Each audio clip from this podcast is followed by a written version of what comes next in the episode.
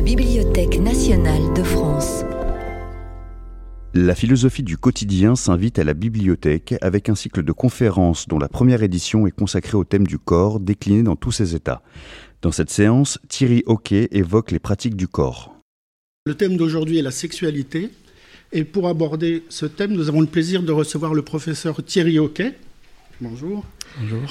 Vous êtes professeur de philosophie à l'Université Paris-Nanterre, spécialiste notamment de philosophie des sciences de la vie ou de philosophie de la biologie, également euh, spécialiste du XVIIIe siècle.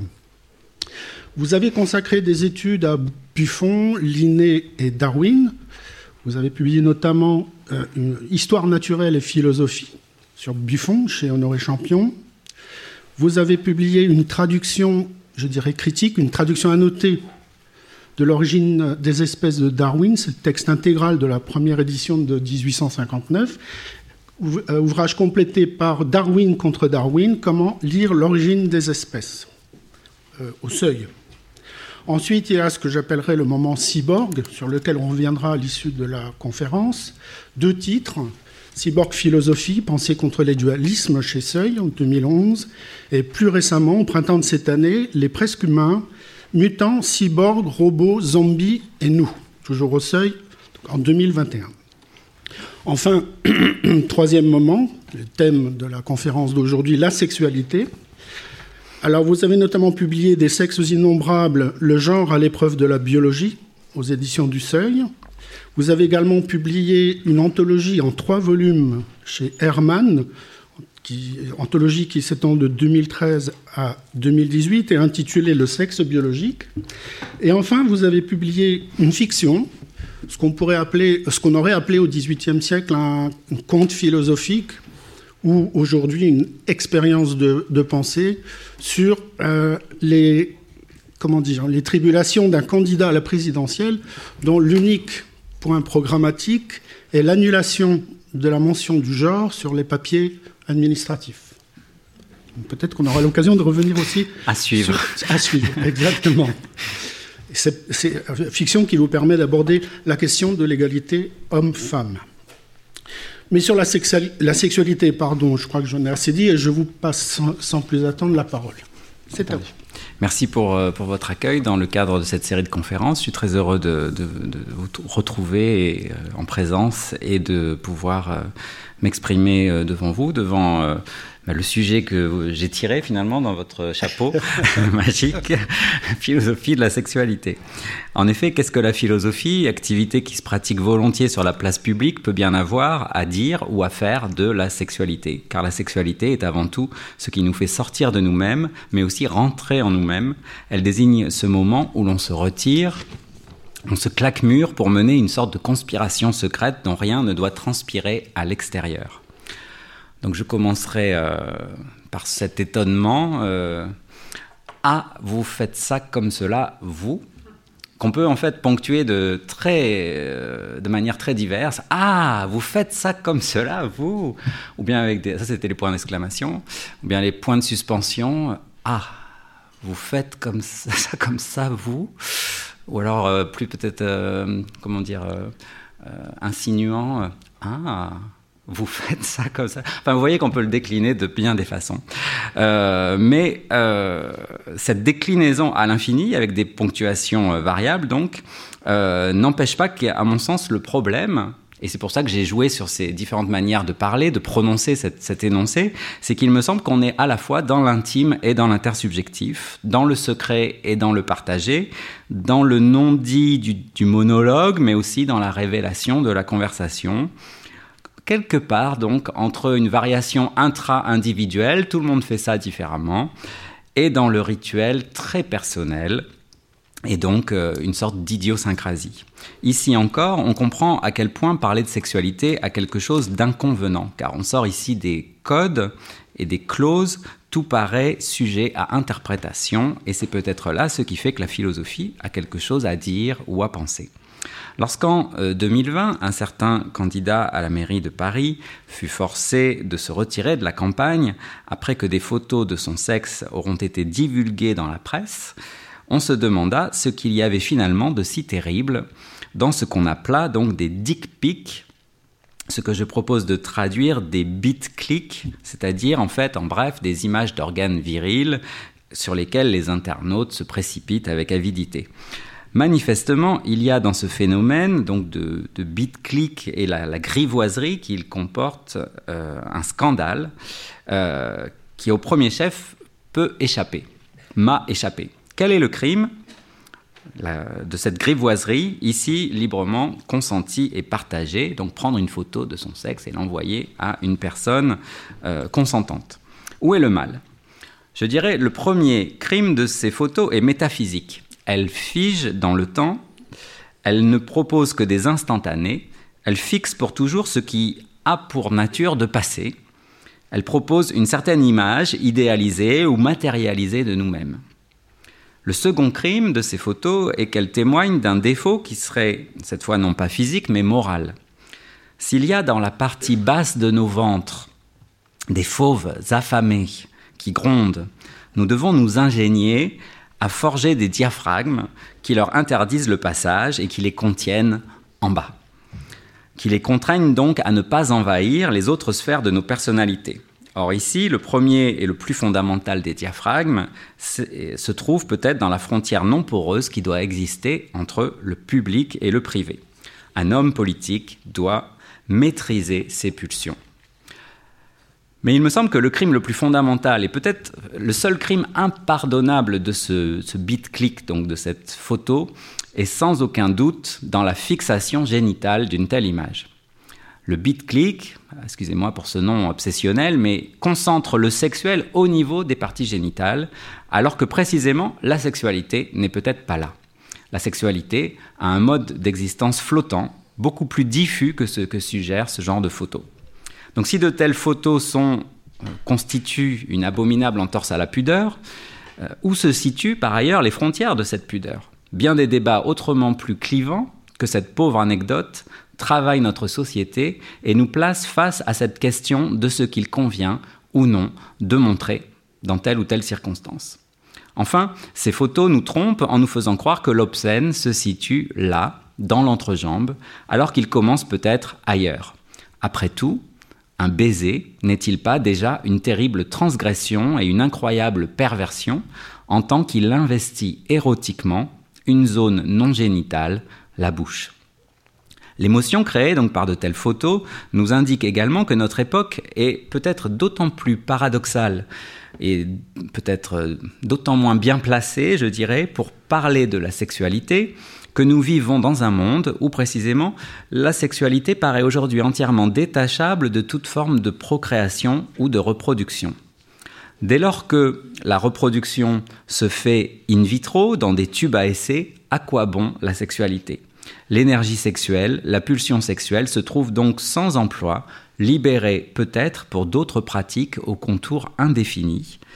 S'agit-il d'une sorte de caractère donc persistant à titre résiduel, d'un héritage archaïque, un signe de notre ancienne bestialité, mais qui serait en son fond totalement dépourvu de sens. À ce stade, donc, je dirais que le problème de la sexualité me paraît triple.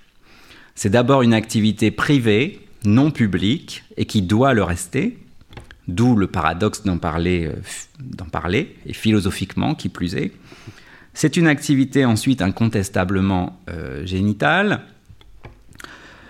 mais également plus diffuse, si bien qu'on ne sait où la situer, où elle se situe, ni même placer véritablement les frontières de son contraire, de la pudeur donc. Si la sexualité est inassignable, alors euh, les, bornes de la pudeur sont un objet de, débat. Et c'est enfin une activité qui est par les génitoires même, par les parties génitales même, traditionnellement assignée à certaines fonctions, les fonctions reproductives, mais qui a une fâcheuse tendance à s'émanciper, à se poser dans l'ailleurs que le reproductif, dans donc le récréatif une activité donc autonome et prompte à se donner ses propres lois. Alors nous allons essayer d'approcher du coup euh, euh, cette sexualité et tout d'abord je vais essayer de comparer la sexualité ou de borner la sexualité en produisant ses autres. Donc ici, le coït et l'amitié. Il nous faut donc distinguer d'emblée la sexualité de deux de ses doubles, sa version obscène, le coït, et sa version édulcorée, l'amitié. D'un côté, coucher a quelque chose de frustrant et nous laisse dans le sentiment d'un inabouti. Selon la formule, post coitum animal tristé. Le soupçon de la sexualité pèse par ailleurs sur quantité d'autres relations, et la grande question de la sexualité est peut-être de savoir si les amis peuvent entretenir des rapports sexuels ou si la sexualité nous fait nécessairement basculer dans autre chose que l'amitié. De là, la grande question, avec qui peut-on être ami? Les deux amis, qu'on peut écrire au masculin, au féminin, sont souvent des métaphores pour parler de couples homosexuels. Alors, je commence par le coït d'abord. Par coït, on désigne une activité sexuelle, je dirais, où l'on ne se découvre pas, où l'on ne s'expose pas, où l'on ne se révèle pas. Se découvrir ici, je l'entends au double sens d'un peut-être se, dénuder par opposition, euh, mais aussi, je veux dire, se dénuder, mais aussi se mettre à nu, se déshabiller et se laisser voir. Il s'agit donc, comme le dit très bien euh, l'expression populaire, dans le coït, il s'agit d'aller se faire voir. Va te faire voir. Le coït est donc cet acte où l'on se fait voir, mais où on ne se laisse pas voir. Alors que la sexualité, elle, nous révélerait là où le coït se contenterait de montrer peut-être. Le coït a quelque chose de démonstratif. Là où la sexualité serait donc révélation d'autre chose comme une vulnérabilité. Beaucoup d'humains en restent au coït ou recherchent des coïts et, et se portent très bien comme ça d'ailleurs. Mais cela nous indique qu'il y a bien des manières, il me semble, de ne pas entrer dans la sexualité. Par incapacité ou par ignorance, par impuissance, par peur, par choix, par refus, par pudeur, par brutalité. Certains s'engagent dans le coït, mais refusent de se laisser aller à la sexualité, c'est-à-dire refusent de s'engager dans cet impossible du rapport sexuel, refusent de s'impliquer dans la relation sexuelle, dans cette relation où l'on s'expose. Alors que se passe-t-il dans le bateau qui reconduit Paris et Hélène vers Troie Voici la scène telle qu'observée par d'indiscrets témoins. Le gabier. Et de ma cachette, quand j'aurais dû voir la tranche d'un seul corps, toute la journée j'ai vu la tranche de deux. Un pain de seigle sur un pain de blé, des pains qui cuisaient, qui levaient, de la vraie cuisson. Olipides, et moi d'en haut, j'ai vu plus souvent un seul corps que deux, tantôt blanc, comme le gabier le dit, tantôt doré, à quatre bras et quatre jambes. Cette étrange superposition de toast, c'est indiscutablement, je dirais, un coït. Mais cette cuisson, cette levure, il me semble qu'indéniablement, on a là l'irruption de la sexualité. Cette évocation également des créatures doubles, à quatre bras et quatre jambes, nous invite à aller voir ce que nous dit Aristophane dans le célèbre mythe du banquet. Euh, un mythe qui a une postérité euh, immense dans la littérature et pour lequel je voudrais vous indiquer quelque chose de totalement euh, inédit, même si c'est assez ancien déjà, c'est à 20 ans, le temps passe. Le cinéaste John Cameron Mitchell proposait dans ce film Hedwig and the Angry Inch, dans un, dans un clip qui s'appelait The Origin of Love, donc l'origine de l'amour, des passerelles toujours réinventées entre cet indémodable mythe d'Aristophane, où les, les, humains doubles, en fait, se trouvent coupés en deux par la, la fureur des dieux, et la question des transidentités aujourd'hui, la recherche de euh, l'autre qui nous complétera, de euh, l'identité qui est la nôtre à travers les troubles euh, de la séparation, ce sentiment d'une césure qui nous place d'emblée à distance des autres, de manière irrémédiable. Cette scission originaire, cette couture, cette suture primordiale, en fait, évoquée dans le mythe des, personnes doubles, dans euh, le mythe d'Aristophane, On la trouve aujourd'hui, on en trouve aujourd'hui un témoignage dans ce qu'en anatomie on appelle des raphées, ça veut dire des, lignes saillantes qui ressemblent à une couture, comme celle qui divise le scrotum et le périnée des hommes en deux parties symétriques. On la trouve encore, cette couture ou cette suture, dans le nombril ici, qui dans le, mythe d'Aristophane devient le symbole d'une blessure insurmontable et de cette euh, plénitude que nous aurions perdue. On voit ici l'ironie d'ailleurs de Platon, puisqu'il fait de ce nombril, qui est euh, dans sa signification première la marque de notre être engendré, un lien, on va dire, euh, maternel, devient en fait chez Platon le stigmate qui punit l'être désirant une punition pour nos penchants à fusionner en totalité autarcique. Je voudrais lire cette phrase avec vous. Il y a, au-delà de tout mon discours et de ce que j'en puis dire particulièrement, je ne sais quelle force inexplicable et fatale, médiatrice de cette union. Nous nous cherchions avant que de nous être vus, et par des rapports que nous oyons l'un de l'autre, qui faisait en notre affection plus d'efforts que ne porte la raison des rapports, je crois par quelque ordonnance du ciel. Nous nous embrassions par nos noms, et à notre première rencontre, qui fut par hasard en une grande fête et compagnie de ville, nous nous trouvâmes si pris, si connus, si obligés entre nous, que rien dès lors ne nous fut si proche que l'un à l'autre. Cette, euh, cette citation c'est évidemment un passage de Montaigne qui raconte ainsi sa rencontre avec la Boétie au chapitre 1.28 des Essais. C'est le célèbre passage où, où il est écrit Si on me presse de dire pourquoi je l'aimais, je sens que cela ne se peut exprimer qu'en répondant parce que c'était lui, parce que c'était moi. Ainsi Montaigne raconte l'histoire d'une fusion dont tout raisonnement est exclu cette fusion même pour laquelle furent châtiés les androgynes d'Aristophane.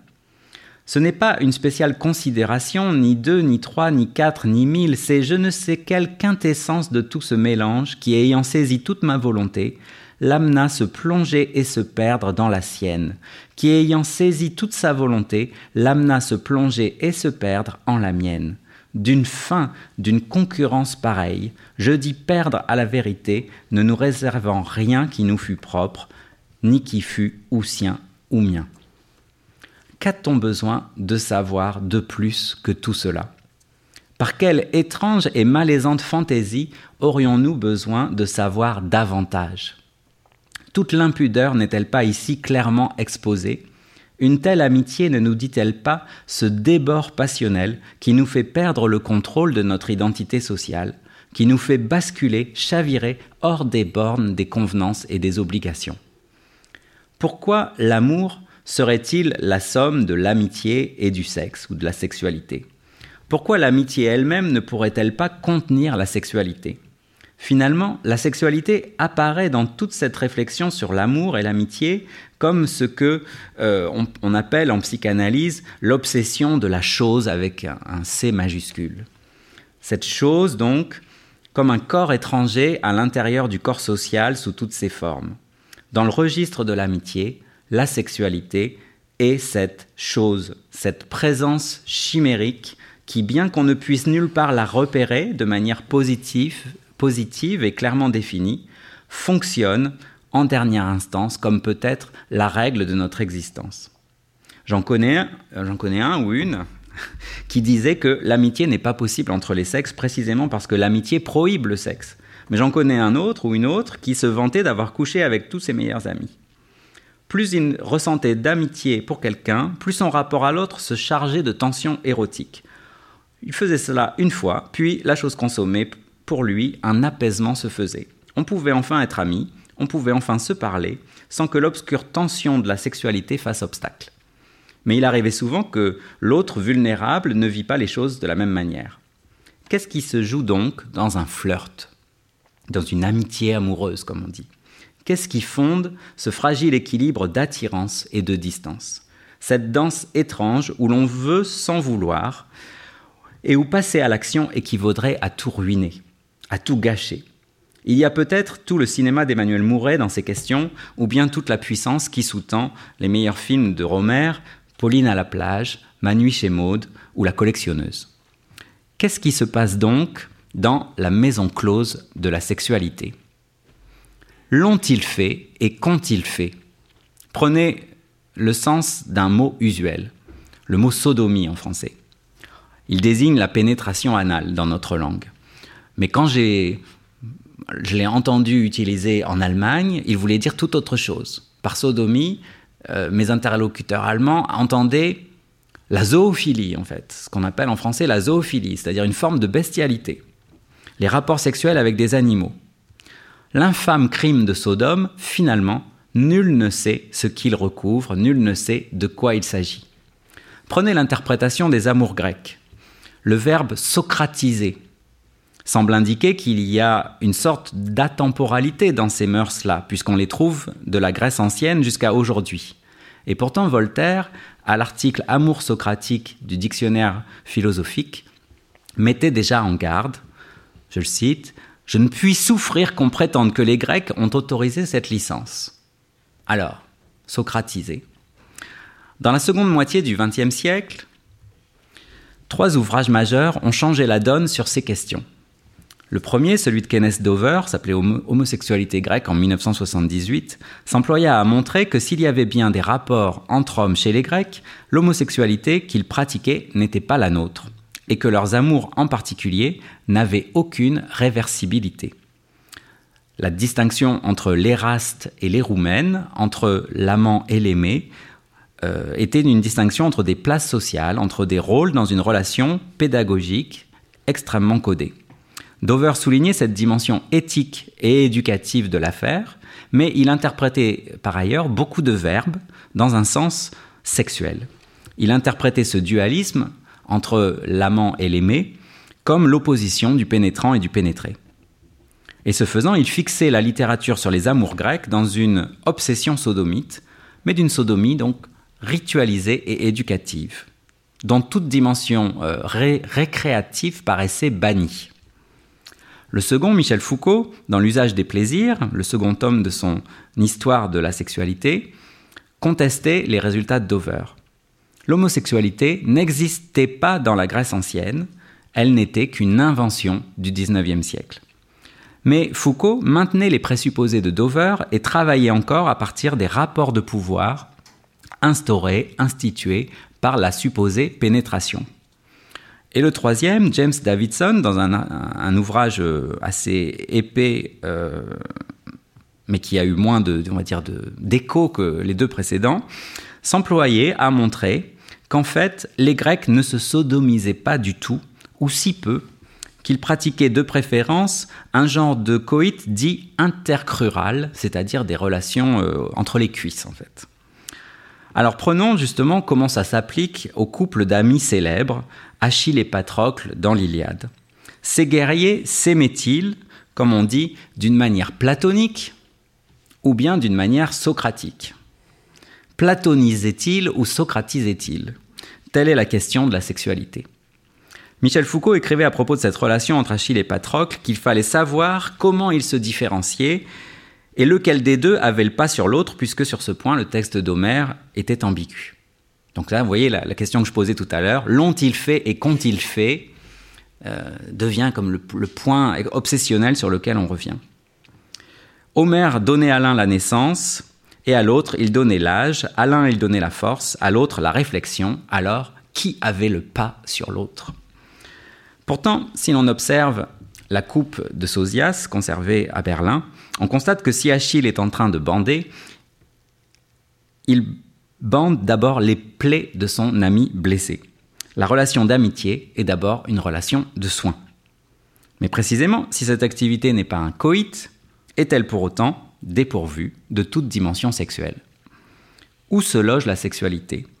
Comment se dit-elle? Comment se manifeste-t-elle?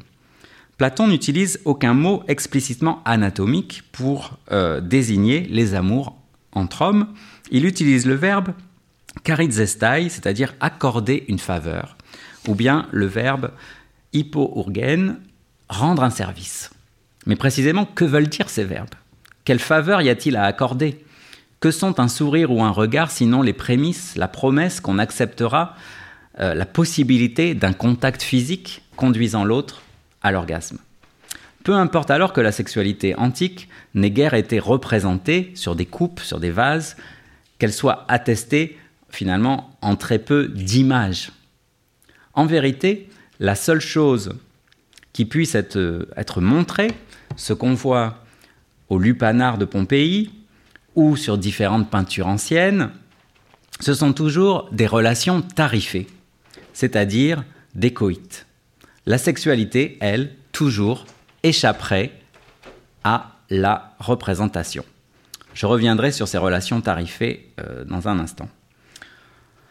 Finalement, si j'essaye de mettre tout le monde d'accord, il existe incontestablement une sexualité qui ne se réduit pas au coït, à la génitalité, et qui de ce fait se refuse à être exposée et doit toujours être inférée, interprétée, supposée, soupçonnée mais jamais, on va dire, manifestement établie.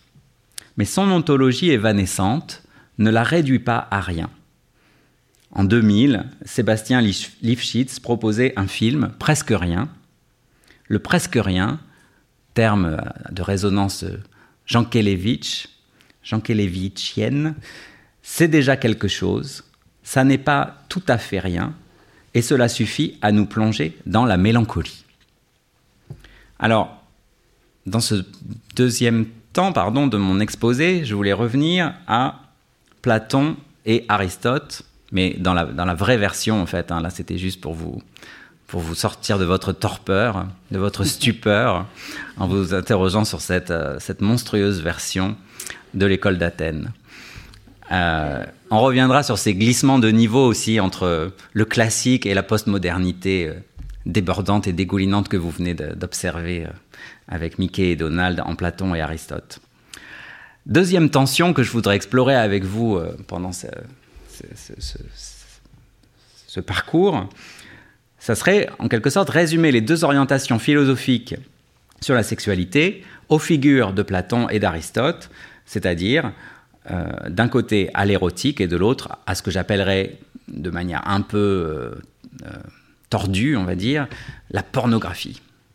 S'il y a des aristotéliciens dans la salle, qu'ils me pardonnent euh, immédiatement. Euh, mais voyez ce, geste d'Aristote qui dit tout se passe en bas, tout se passe matériellement en fait. Alors, pas de bonne philosophie donc sans Platon ni Aristote, l'un pointant vers le ciel, l'autre pointant vers la terre. La tension identifiée entre coït et amitié, elle se reformule ici dans cette tension entre érotique et pornographie. La première approche euh, philosophique qu'on associe à la sexualité, bah, évidemment, on l'a déjà évoqué, c'est l'érotique platonicienne. C'est-à-dire, dans cette érotique, la sexualité n'est étudiée que comme une étape, une mise en route vers la connaissance. Ce qui nous intéresse dans la sexualité, c'est qu'à travers euh, l'Aphrodite euh, terrestre, se donne à voir une Aphrodite céleste ce que nous viserions finalement dans tout euh, rapport sexuel, ce serait une connaissance. La mélancolie que j'évoquais à l'instant, ce serait la mélancolie, l'aspiration à un savoir perdu. Eros, de fait, euh, est étrange, une étrange divinité, divinité secondaire du Panthéon, mais aussi divinité centrale, bien sûr, du banquet de Platon, fils est-il dit fils de Poros et Peña, c'est-à-dire fils de l'abondance et du manque. Eros est une divinité intermédiaire, mais aussi une divinité donc qui crée des liens. De sa puissance, nous avons plusieurs traces. La première, je dirais, euh, donc cette question qui est posée par l'érotique, c'est que d'un côté, on est obligé de partir de ce que j'ai appelé tout à l'heure le génital. Ça semble être le point de départ. Mais ce, génital ne serait finalement qu'un moyen pour accéder à un autre plan de vérité. Alors, n'y a-t-il donc que le génital dans la sexualité? Manifestement pas. La psychanalyse notamment nous a appris à réinvestir les lieux de la sexualité de quantité de fantômes ou de fantasmes. Que désire-t-on? Autrement dit, qu'est-ce qui nous touche dans euh, la sexualité? Qu'est-ce qui nous appelle vers la sexualité? La séduction s'opère euh, par ce que les lacaniens appellent l'objet petit a, l'objet a, qui serait une sorte de signifiant flottant, une lueur d'aurore rosée sur une joue, l'étincelle d'un regard, l'éclat d'un rire ou d'une botte de cuir. Mais aussi, Eros, je disais, est un étrange nouage, non seulement poros et peña, donc l'abondance et le manque, mais, comme on l'a vu, un étrange euh, nouage également avec Thanatos, avec la mort, l'amour et la mort. Je voudrais donner ici une phrase, c'est un thème quand même qui était très prégnant, euh, je dirais, à la fin des années 60, euh, qui est aujourd'hui, comme on va le voir, beaucoup moins important, beaucoup plus contesté. Donc je vais citer ici L'homme unidimensionnel de, Herbert Marcuse, euh, qui donne une, analyse intéressante de, cette question finalement de la sublimation. Prenons... Euh, attendez, est-ce que j'ai la bonne citation? Oui, c'est ça, Eros et Thanatos. Alors, donc du coup, dès le début,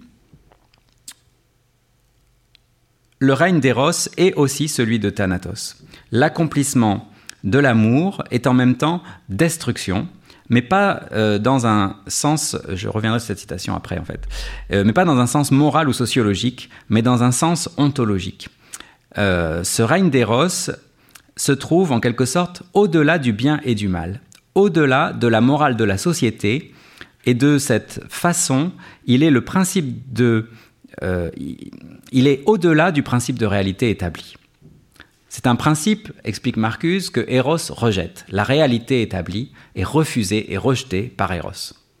Le, romancier japonais euh, Mishima Yukio, dans une, célèbre dans une, célèbre scène de ses confessions d'un masque, raconte euh, ce qu'il appelle en japonais une ejaculatio devant un tableau de Saint Sébastien. Scène qui noue la contemplation du soldat mourant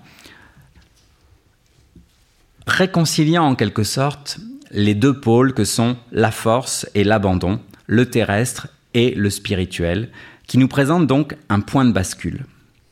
Et Mishima, qui fréquenta beaucoup les salles de gymnastique et pratiqua le bodybuilding, observa qu'après leur séance de musculation, au sommet même de leur puissance physique, les jeunes hommes présentaient devant leur miroir des gouttes de sueur qui perlaient sur leur front, signe donc de la présence de la mort au sein même de ce narcissisme euh, du sportif. Sans aller jusqu'à Sade, on pourrait aller voir du côté de ce que euh, Imamura, le cinéaste japonais, euh, présenta quand il réalisa ce film traduit en français L'Empire des Sens. Ce qui se dit en japonais, et le titre m'intéresse aussi ici, Ai no Korida c'est-à-dire la corrida de l'amour. Tel était le titre original. Et d'ailleurs, ça devient tellement populaire, ce thème de la corrida de l'amour, Aino Corrida, que vous pourrez chercher. Euh, il y a une chanson de Quincy Jones très à la mode qui sortit en 1981, une sorte de tube disco, sur ce thème, la corrida de l'amour. Qu'est-ce que ça veut dire?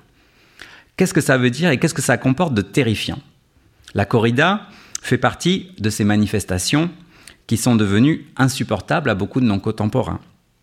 Or, ce que dit la corrida, ce que dit donc du coup à travers euh, ce thème le film de Imamura, ce que dit la corrida, c'est un nouage particulier entre l'amour et la mort, entre Eros et Thanatos, un nouage particulier qui se retrouve dans la sexualité, ce qui donne sens à cette corrida de l'amour, mélange de vie et de mort, mélange de sexe et de sang.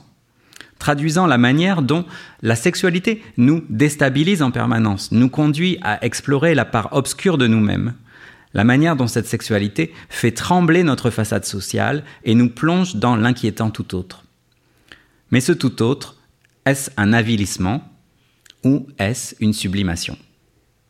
C'est là la, question en qui à mon sens se pose, c'est-à-dire quand on ouvre la porte à la sexualité, on laisse entrer en quelque sorte le loup dans la bergerie. Il y a quelque chose d'effrayant qui s'introduit. Et c'est ça qu'il nous faut penser. Nous voudrions être apolliniens, les disciples d'Apollon, les disciples de la raison, du Dieu lumière, mais plane sur nous l'ombre du dionysiaque, l'ombre de la fureur et du déchirement des ménades. La pleine lumière du soleil garde également quelque chose de dissolvant. Donc c'est ce que euh, analyse un peu plus avant avec quelques figures de la littérature. Prenons des exemples, écrit-il, parmi des œuvres qui sont déterminées dans leur substance même par leur rapport avec l'érotisme. Par exemple, euh, La Phèdre de Racine, Les affinités euh, électives de Goethe, Les Fleurs du Mal de Baudelaire ou Anna Karenine de Tolstoï, qui sont des œuvres essentiellement différentes. La sexualité s'y manifeste sous une forme très sublimée, médiatisée, où elle se réfléchit elle-même, et sous cette forme, elle est absolue, sans compromission, inconditionnelle.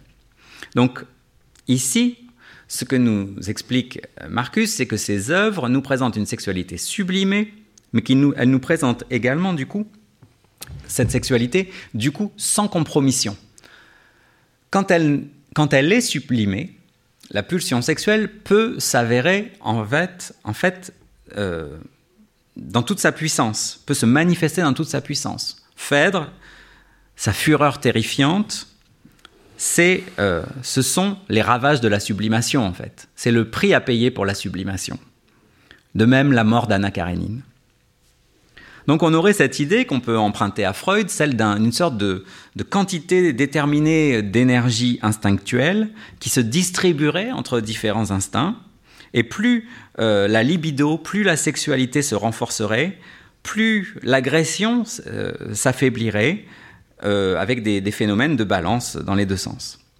À l'inverse, donc, si la société libère l'énergie érotique, elle affaiblirait l'agressivité, mais la libération peut aussi conduire à un surcroît d'agressivité. La sexualité est-elle alors plus menaçante dans sa version désublimée Quand est-ce que la sexualité est le plus, euh, euh, la plus dangereuse finalement? Quand on la désublime, est-ce qu'elle devient du même coup inoffensive? Il demeure difficile de contenir la sexualité trop euh, abusivement, trop strictement. Partout, la désublimation menace. Elle menace dans Lolita de Nabokov. Elle menace dans les pièces de Tennessee Williams, un tramway nommé Désir ou une chatte sur un toit brûlant. Elle menace dans la célèbre scène où la princesse de Clèves, pensant à Monsieur de Nemours, fait des nœuds sur un bâton. Elle menace dans le discours des ivrognes. Elle menace dans les aventures des bourgeoises ou des ménagères de banlieue, euh, dans une série comme les Desperate Housewives euh, ou d'autres. Alors la sexualité s'exprime de manière désinhibée. Elle est un élément essentiel des intrigues de la société. Vont-ils le faire? Elle, elle transgresse alors de manière sauvage, obscène, truculente.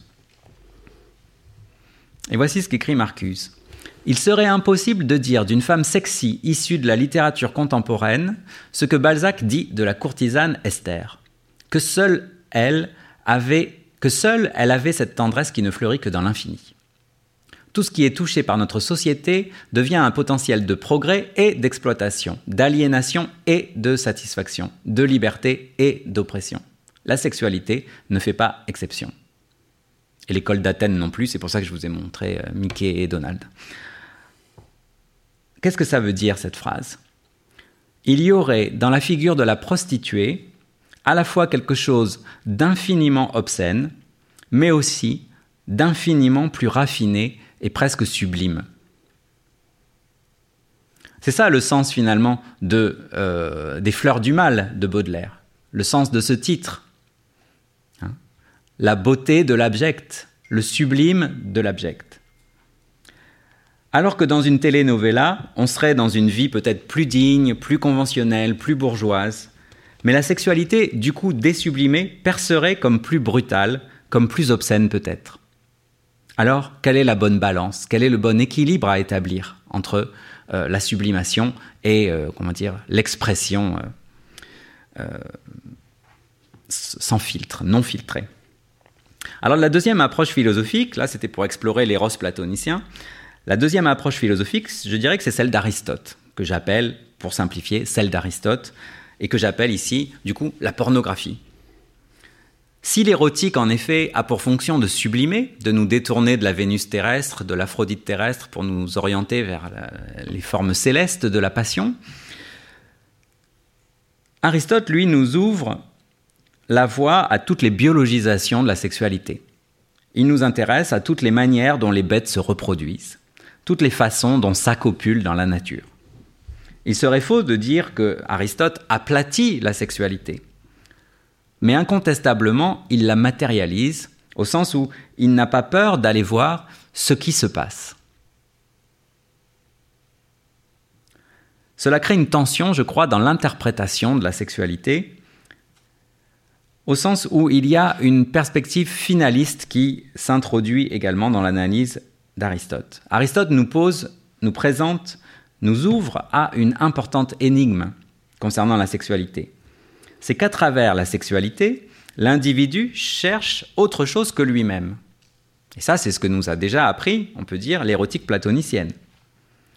Mais d'Aristote, je dirais, on est conduit non pas à la question de la sublimation, comme chez Platon, mais on est conduit à ce que Schopenhauer appellera la métaphysique de l'amour. Et à travers Schopenhauer, on peut créer une ligne qui va jusqu'à Richard Dawkins, le gène égoïste en 1976. C'est-à-dire cette idée que nous ne serions finalement que des marionnettes créées pour euh, produire davantage de copies de nos gènes. L'individu, ce serait ça l'intuition fondamentale de cette lignée euh, que j'appelle euh, pour aller vite, aristotélicienne ou pornographique, l'individu n'est pas l'acteur de sa sexualité. À travers le désir sexuel se noue quelque chose qui nous dépasse. La question qui se pose ici, c'est bien sûr celle du but, du télos. Qu'est-ce que l'on recherche à travers la sexualité?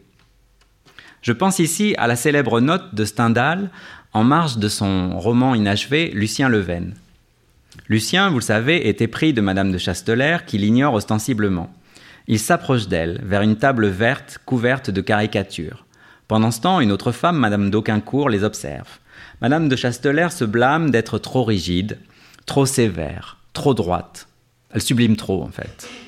Quand soudain, elle est traversée par cette idée folle.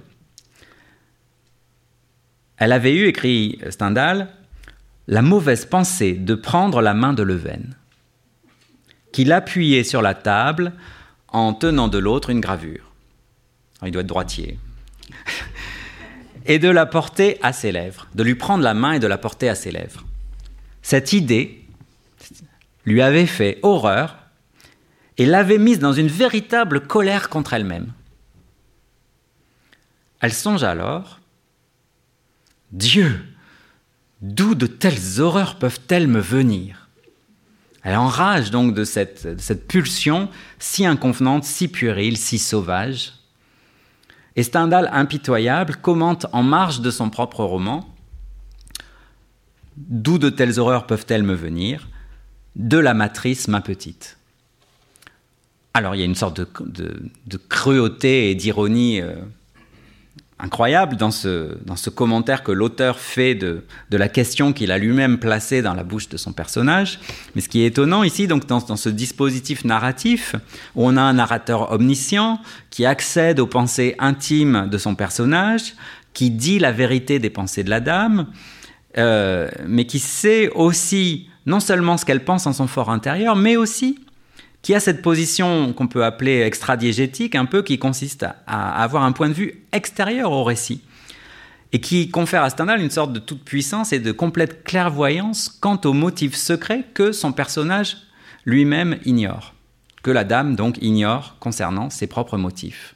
Pourquoi désirer prendre la main et la porter à sa bouche, geste peut-être innocent s'il en est, sauf dans ce contexte social extrêmement euh, euh, cloisonné qu'est euh, celui du, salon dans lequel cela se produit. Mais, mais à travers ce geste innocent, finalement, il y aurait déjà une obscénité terrible à l'œuvre. Alors cela nous pose plusieurs questions, il me semble, quant à notre objet du jour, c'est-à-dire quant à la signification de cette sexualité. Qui connaît la vérité de la sexualité si elle échappe au sujet lui-même? Si euh, Madame de Chastelaire manque de lucidité en fait concernant les motifs qui la poussent à s'emparer comme ça de la main euh, du jeune homme et euh, ce qu'elle n'a pas fait, hein. elle s'est arrêtée avant, mais malgré tout. Donc, ces pensées en tout cas qui, qui l'ont saisie et dont la conscience n'a pas la clé. C'est qu'en un sens, la sexualité ici est un dehors de la philosophie. Elle sort du domaine des pensées claires et distinctes et elle nous renvoie à de noirs tourments intérieurs qui s'apparentent aux songes, qui s'apparentent aux fantasmes, aux passions, aux illusions, euh, mais qui sont en tout cas très loin de euh, la raison ou de l'entendement. Si les pensées du sujet trouvent leur raison ailleurs que dans la raison, c'est que la philosophie a raté une immense part de la nature humaine. Cet immense monument, par exemple, que sont les trois critiques d'Emmanuel Kant, la critique de la raison pure, la critique de la raison pratique, la critique de la faculté de juger, eh bien, manque la question sexuelle et son originalité. Et on pourrait en dire de même de euh, une grande part, je crois, de l'histoire de la philosophie, sauf par, euh, par bribes, en fait. Hein. Je pense à une page de Descartes dans une lettre euh, à Chanu sur le l'amour qu'il a ressenti pour les jeunes filles qui louchaient. Ça apparaît ici. Mais pour parler de la sexualité, il ne faudrait pas être philosophe, mais psychologue, romancier, ethnologue ou biologiste. Quelque chose dans le sujet veut sans que le sujet sache pourquoi, voire sans que le sujet sache même qu'il veut ou ce qu'il veut. Le sujet peut croire vouloir autrement qu'il ne veut. Vous voyez là le niveau de, motif et de profondeur dans lequel cette question de la sexualité nous plonge. Et il me semble qu'ici, la biologie est l'élément paradoxal de la sexualité, et c'est ce vers quoi euh, le moment aristotélicien, donc de mon exposé, euh, nous amène. C'est-à-dire, j'ai commencé par rejeter le biologique inauguralement en disant que le sexuel n'était pas le coïtal, hein, qu'il y avait une différence entre sexualité et coït. Et en même temps, la biologie est encore ce qui revient dans cette inconscience structurale de toute sexualité, de la matrice ma petite, comme le dit euh, Stendhal. Alors, c'est ici peut-être à ce point un peu d'étranglement en fait, où on avait essayé de s'arracher euh, du biologique, mais où on y semble malgré tout nécessairement reconduit, qu'il convient, je crois, de mettre un petit peu de jeu, J-E-U petit peu d'espace, un petit peu de respiration, un petit peu de liberté. Chez Platon comme chez Aristote, finalement, la sexualité reste prise dans des dispositifs téléologiques, dans des fonctions en fait qu'on lui attribue, fonctions de connaissance chez Platon, fonctions de reproduction chez Aristote, des finalités qui en fait dépassent et transcendent la, le geste lui-même, la pratique elle-même pour la renvoyer vers euh, une transcendance. Ici, il convient de ne pas trop vouloir nous angéliser, car nous gardons toujours en tête l'ancien adage de Montaigne et Pascal qui veut que euh, qui veut faire l'ange fait la bête.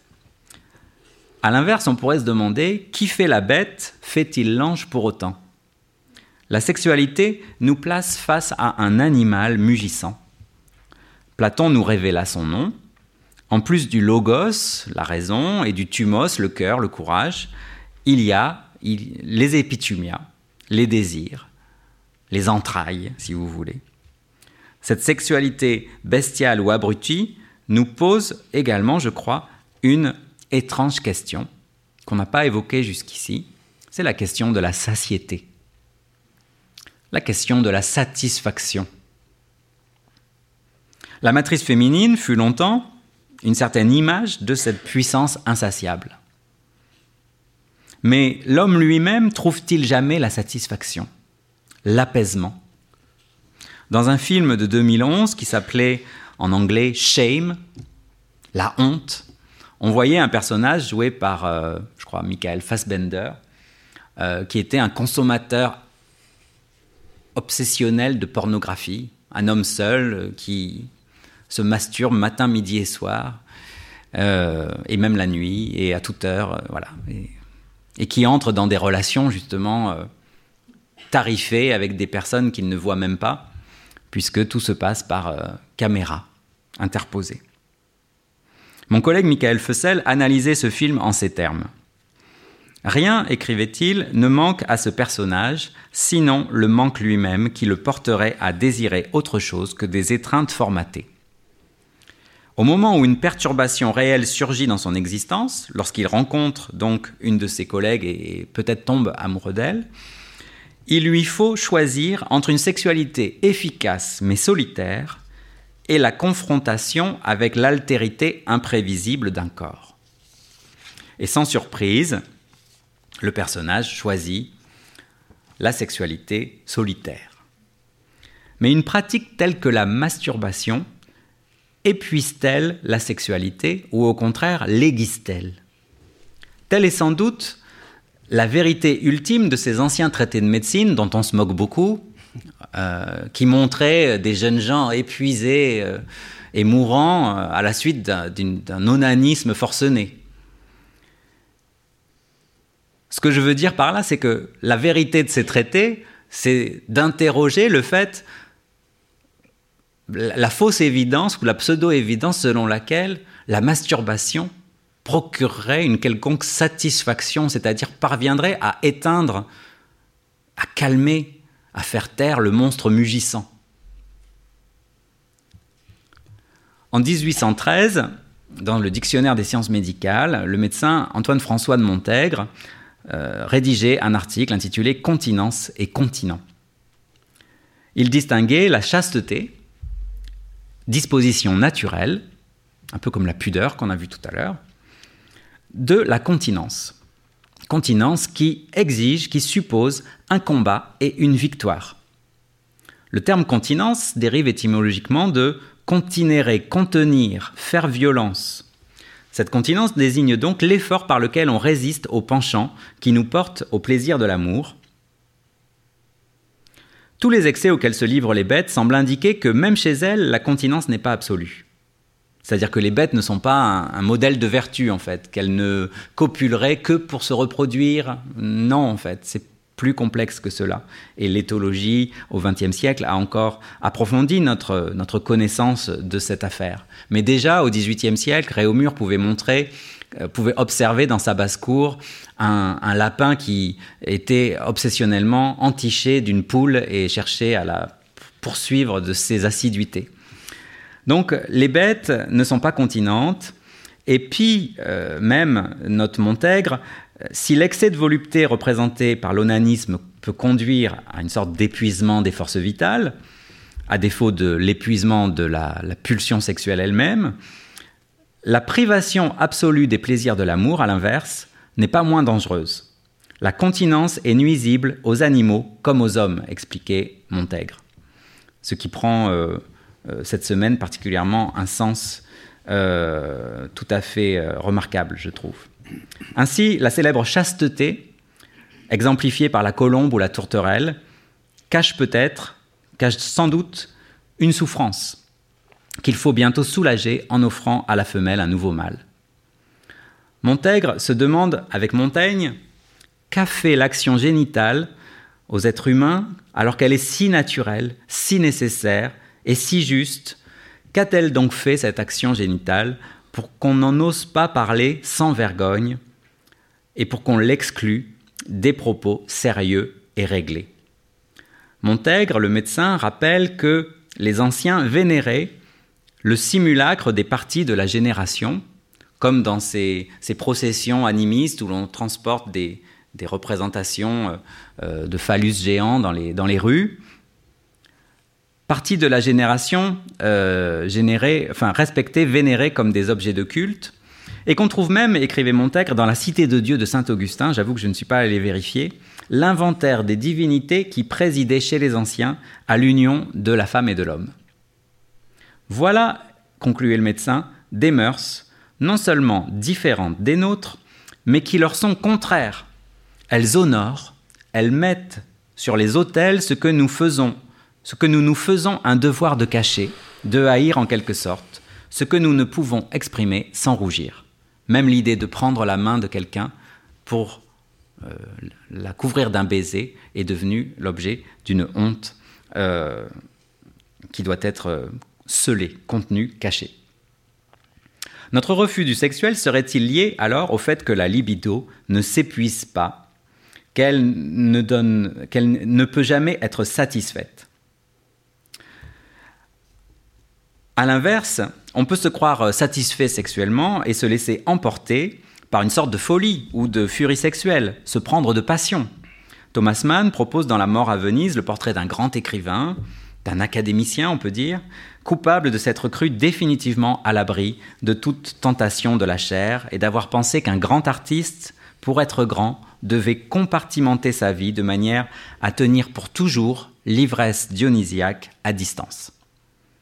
Or, à tout moment, l'artiste, fût-il le plus sage, peut retomber dans l'ornière sensuelle. On dit que Goethe, à Marienbad, alors âgé de 70 ans, s'est pris soudain d'une jeune euh, fille âgée de 15 ans et voulait absolument l'épouser. Dans une moindre mesure, dans la mère de la fertilité, la, la tétralogie pardon, de Mishima, un personnage nommé Honda est saisi d'une comparable passion lorsqu'à 58 ans, il s'éprend souvent, il s'éprend soudain d'une princesse thaïlandaise. Chose non pas seulement sans précédent, écrit Mishima, mais aussi entièrement ridicule. Ce comique de euh, la passion sénile, si vous voulez, qui nous pose la question de la continence, dans la mesure où les personnes les mieux armées pour être continentes qui ont dévoué leur vie, qui ont voué leur vie à Dieu, à la littérature ou aux arts ou à la philosophie, se trouvent soudain emportés par quelque chose de plus fort, de plus fort qu'elles. La sexualité déroule ses impératifs à la manière inflexible et mathématique d'une démonstration, ce que le film Théorème de Pasolini a magnifiquement montré. Pour terminer, et pour euh, peut-être tenter de desserrer quelque peu cet étau, je voudrais euh, commenter très librement euh, le tout début de Jacques le Fataliste de Diderot. Tenter d'étendre à la relation sexuelle ce pur hasard que Diderot convoque donc dans ses premiers mots de Jacques le Fataliste. Comment s'était-il rencontré Par hasard comme tout le monde? Comment s'appelait-il? Que vous importe? D'où venait-il? Du lieu le plus prochain? Où allait-il? Est-ce que l'on sait où l'on va? Voici les destinées frappées au sceau de la contingence. Mais après tout, tout est destiné, au sens où il y a bien une destination. On va quelque part. Les flèches de Cupidon sont décochées. Diderot écrit Chaque balle a son billet, chaque balle tirée à son adresse. Le monde est ordonné par des intentions, des finalités, et si on ne les perçoit pas, c'est qu'elles sont secrètes, c'est qu'elles sont mystérieuses. Que tout soit écrit, que tout arrive en son heure ou que tout arrive par hasard, c'est la même chose pour le fataliste. C'est l'enchaînement des causes et des effets. L'événement de la rencontre a quelque chose d'inexorable. Il fallait qu'il arrivât. C'est ce qu'ont montré les sociologues finalement.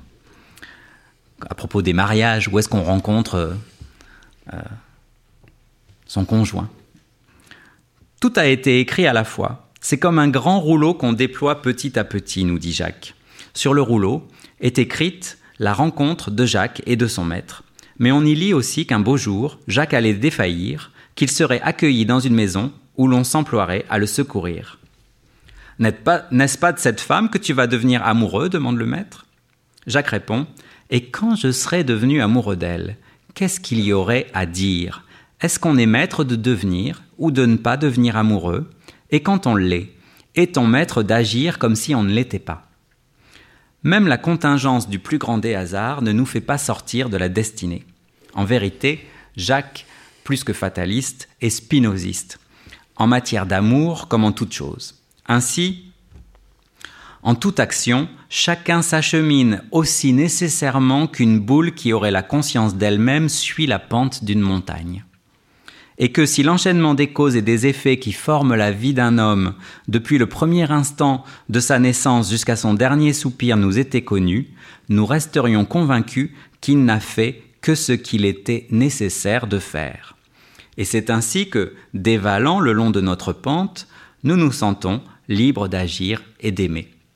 Finalement, dans ce qui commande nos pratiques, nous sommes comme Ésope allant au bain. Ésope va au bain, il croise la police. Où vas-tu? Où vais-je? Je n'en sais rien. Tu n'en sais rien, marche donc à la prison. Eh bien, ne l'avais-je pas dit que je ne savais où j'allais? Comme Ésope, donc, par la sexualité, on est embarqué. Je vous remercie de votre attention.